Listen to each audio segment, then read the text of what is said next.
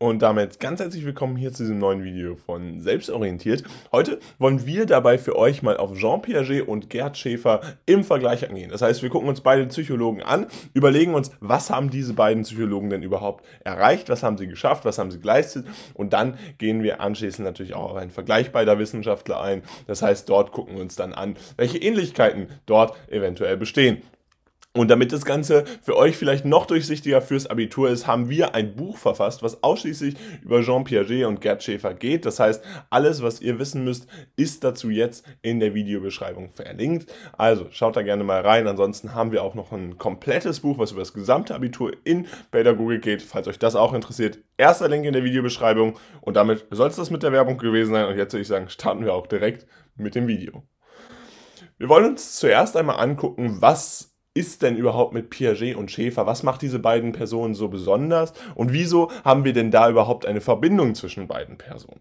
Grundsätzlich ist es ja so, dass Piaget eine Theorie erschuf mit einem Fokus auf die kognitive Betrachtungsweise. Er hat all seine Theorien äh, stets natürlich äh, hier auf die kognitive Seite bezogen und ist dementsprechend auch immer äh, von einer sehr psychologischen Seite auf diese ganze Sache herangegangen. Äh, seine Wurzeln sind sicherlich da äh, drin gelegen, dass er ja auch Biologe war und dementsprechend hat er hier natürlich äh, entsprechenden naturwissenschaftlichen Fokus bereits schon von äh, seiner frühen Zeit äh, natürlich mit aufgenommen und diesen dann später auch in seiner psychologischen Laufbahn entsprechend ähm, berücksichtigt. Ähm, dementsprechend hat er dann natürlich auch die emotionale Ebene stärker vernachlässigt. Er ist äh, unter anderem ja auf Assimilation und Akkumulation eingegangen.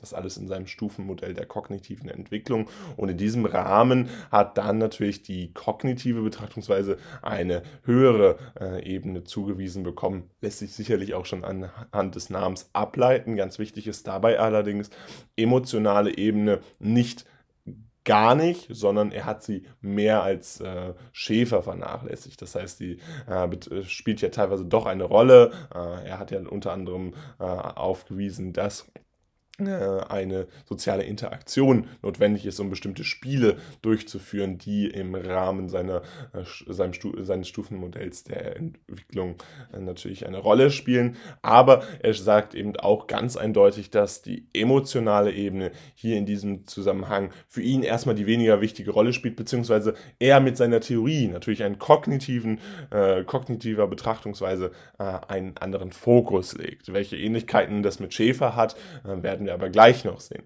Schäfer hat nämlich erstmal grundsätzlich einen gegensätzlichen Weg gewählt. Er hat sich hauptsächlich auf die emotionale Bedeutung fokussiert, das heißt, er hat die kognitive Betrachtungsweise im Vergleich zu Piaget etwas zurückgestellt und hat dafür ähm, sich mehr auf die emotionale Ebene fokussiert und damit natürlich auch seinen Arbeitspunkt, an seinen Kern seiner Thesen äh, ein bisschen verlagert und die Bedeutung der sozialen Interaktion mehr herausgestellt. Das heißt natürlich äh, damit maßgeblich, dass er im Wesentlichen äh, auf die Bedeutung der sozialen Interaktion, aber auch auf die Bedeutung von Erlebnissen und Wahrnehmungen eingegangen sind. Und das ist genau dieses ästhetische Bildungsverständnis, was im Rahmen von Schäfer immer wieder benannt wird.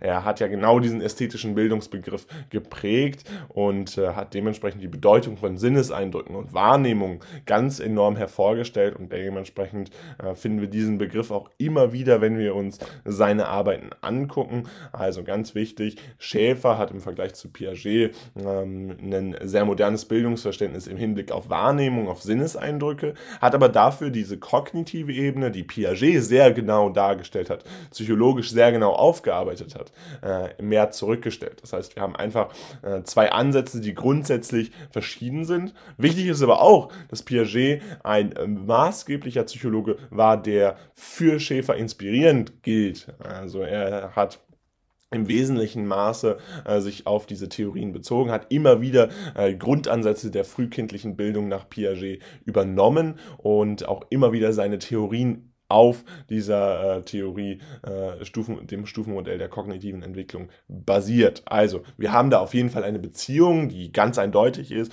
und äh, die auch historisch begründbar ist, auch wissenschaftlich begründbar ist. Wir haben nur entsprechend dann in den abschließenden Arbeiten einen unterschiedlichen Fokus. Das ist aber auch gut so, denn sonst wären beide Theorien vielleicht zu ähnlich und dementsprechend haben wir hier diese grundsätzlichen Verschiedenheiten und eben die grundsätzlichen Gemeinsamkeiten. Kommen wir dann zum Vergleich beider Wissenschaftler. Ganz wichtig ist ja, dass wir hier drei wesentliche Punkte ähm, gegenüberstellen können, die entsprechend dann doch sehr ähnlich sind und wo wir definitiv Gemeinsamkeiten zwischen dem Modell von Piaget und Schäfer finden. Das heißt, Schäfer hat sich ja auf Piaget bezogen und unter anderem ist das in der Assimilation und Akkommodation ähm, der Fall. Das sind ja Grundprozesse, die bei Schäfer auch sich wiederfinden lassen und im Wesentlichen ja durch Piaget geprägt worden. Äh, das heißt, wir haben hier ja den Prozess der Übernahme, der Einverleibung und entsprechend auch äh, ja, einen ganz wichtigen Teil der Lernprozesse, die eben durch Piaget definiert wurden. Und Schäfer äh, sieht diesen Prozess durchaus auch, beschreibt aber dabei, äh, dass die Wahrnehmung von Dingen und Erfahrungen als subjektives Denken gesehen werden kann. Da haben wir eine gewisse Ähnlichkeit zur Assimilation, dieser Einverleibung, äh, dass man bestimmte Dinge wahrnimmt, dass man diese Wahrnehmung auch einen, einen großen Wert beimisst. Das hat Schäfer äh, im Wesentlichen gemacht, unter anderem auch hier wieder der Ästhetik ästhetische Bildungsbegriff, der eine Rolle spielt und die Erfahrungen, die für ihn eine Grundlage sind, wenn es beispielsweise um das Sprachenerlernen geht oder aber auch ganz wesentlich um die Spielentwicklung. Also wie findet das Spiel statt, was für Schäfer ja ein enorm wichtiger Prozess ist, wenn es um die frühkindliche Bildungsprozesse geht. Also das definitiv Teil der Assimilation. Beim der Aneignen von Mustern im Rahmen der sechs Systeme des Sprechenlernens beispielsweise äh, haben wir eine komplette Übernahme von komplexen Mustern und das ist natürlich interessant, wenn wir uns das im Vergleich zur Akkumulation angucken. Das heißt, hier geht es um die Einverleibung zur Erstellung von Mustern, äh, zur Übernahme von bekannten Mustern. Auch das ist natürlich eine Sache, die wir in Piagets äh, Hinsicht wiederfinden. Wir sehen aber auch, wenn wir beide Wissenschaftler vergleichen, Assimilation und Akkumulation, Kommunikation sind sehr kognitive Begriffe, äh, die sehr durch das Fachwissen in der psychologischen Ebene geprägt sind, fast schon auf einer medizinischen äh, Art und Weise das Ganze analysieren. Äh, Schäfer stellt dann aber, auch wenn er sich ähnlich ähm, ausdrückt und ähnliche ähm, Effekte vorhanden sieht, ist es so, dass diese Effekte dann eher auf eine emotionale Ebene gestellt werden. Wir sehen hier Erfahrungen, wir sehen hier Sprechen lernen, was äh, im Rahmen äh, dieser gesellschaftlichen Interaktion stattfindet. Also das sind andere Fokus, ein anderer Fokus als den, den Schäfer, äh, den Piaget gelegt hat. Der direkte Start der frühkindlichen Entwicklung bei Kindern, den finden wir auch bei beiden Wissenschaftlern wieder. Das heißt, wir haben bei beiden äh, diesen Vergleich, den wir anstellen können, dass bei Schäfer äh, es bereits schon bei den ersten Wahrnehmungen ist. Bei Piaget sagt er bereits vor den ersten sprachlichen Lauten. Das heißt, hier haben wir definitiv Gemeinsamkeiten und das ist ganz interessant, denn die frühkindliche Entwicklung wird von anderen Wissenschaftlern durchaus äh, ganz different beurteilt und dementsprechend haben wir hier äh, tatsächlich eine Gemeinsamkeit, die beide Wissenschaftler äh, eint und dadurch natürlich äh, eine gewisse, ähm, ein, in, ein gewisses interessantes Niveau erreicht. Also hier der direkte Start der frühkindlichen Entwicklung bei Kindern definitiv eine Gemeinsamkeit, die beide Wissenschaftler aufweisen. Und zuletzt ja, wollen wir noch darauf eingehen, dass Piaget ebenfalls herausgearbeitet hat, dass Kinder ihre eigenen Mittel und Werkzeuge benötigen, damit sie eigenständig und unabhängig äh, bei Mitbegleitung durch den Erwachsenen erlernen können, wie sie sich zu verhalten haben, beziehungsweise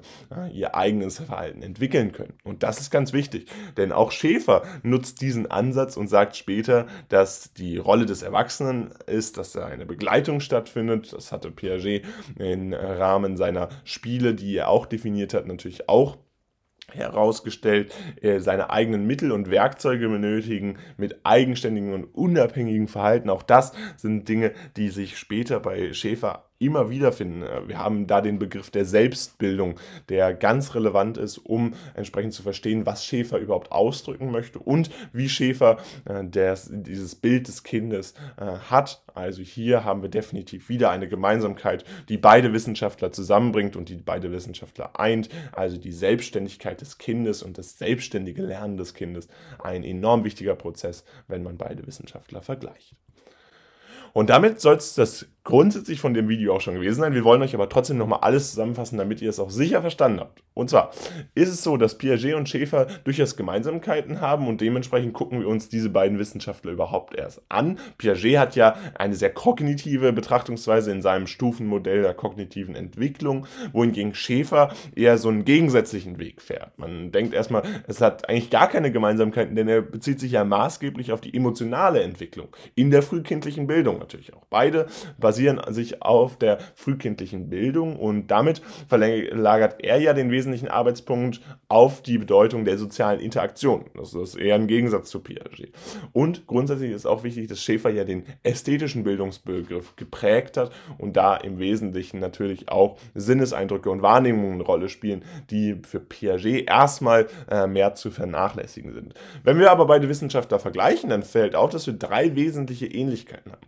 Erstens, wir haben die Assimilation und Akkumulation, die sich bei beiden Wissenschaftlern in ähnlicher Weise wiederfindet. Wir haben hier zwar auch wieder einen unterschiedlichen Fokus. Assimilation, Akkumulation, ein Begriff, der von Piaget eher kognitiv geprägt ist und Wahrnehmung von Dingen bzw. Aneignung von Mustern im Rahmen der Sprachentwicklung haben wir bei Schäfer, wobei das eher emotional durch Wahrnehmung, soziale Interaktion geprägt ist.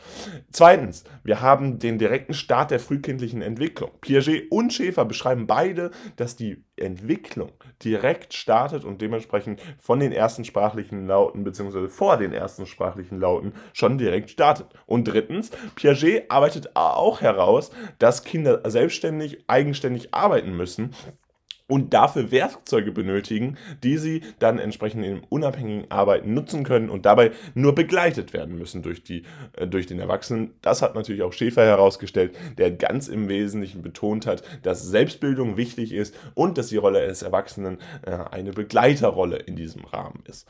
Und damit soll es jetzt aber auch gewesen sein mit diesem Video rund um Jean Piaget und Gerd Schäfer und unserem Vergleich. Wir hoffen, ihr konntet einiges mitnehmen aus diesem Video und falls das so ist, dann lasst gerne ein Like da. Gerne könnt ihr unseren Kanal auch kostenlos abonnieren. Das unterstützt uns riesig und ist euch eine Riesenhilfe, wenn neue Videos rund um euer Abitur kommen. Und ansonsten, wir haben es schon gesagt, schaut gerne mal in die Videobeschreibung rein. Bisschen Werbung in eigener Sache. Dort haben wir nämlich Bücher verlinkt, die für euch sicherlich hilfreich sind im Abitur, äh, falls euch das interessiert. Erster Link in der Videobeschreibung. Ganz viel Spaß damit und dann sehen wir uns ganz bald wieder. Haut rein und ciao.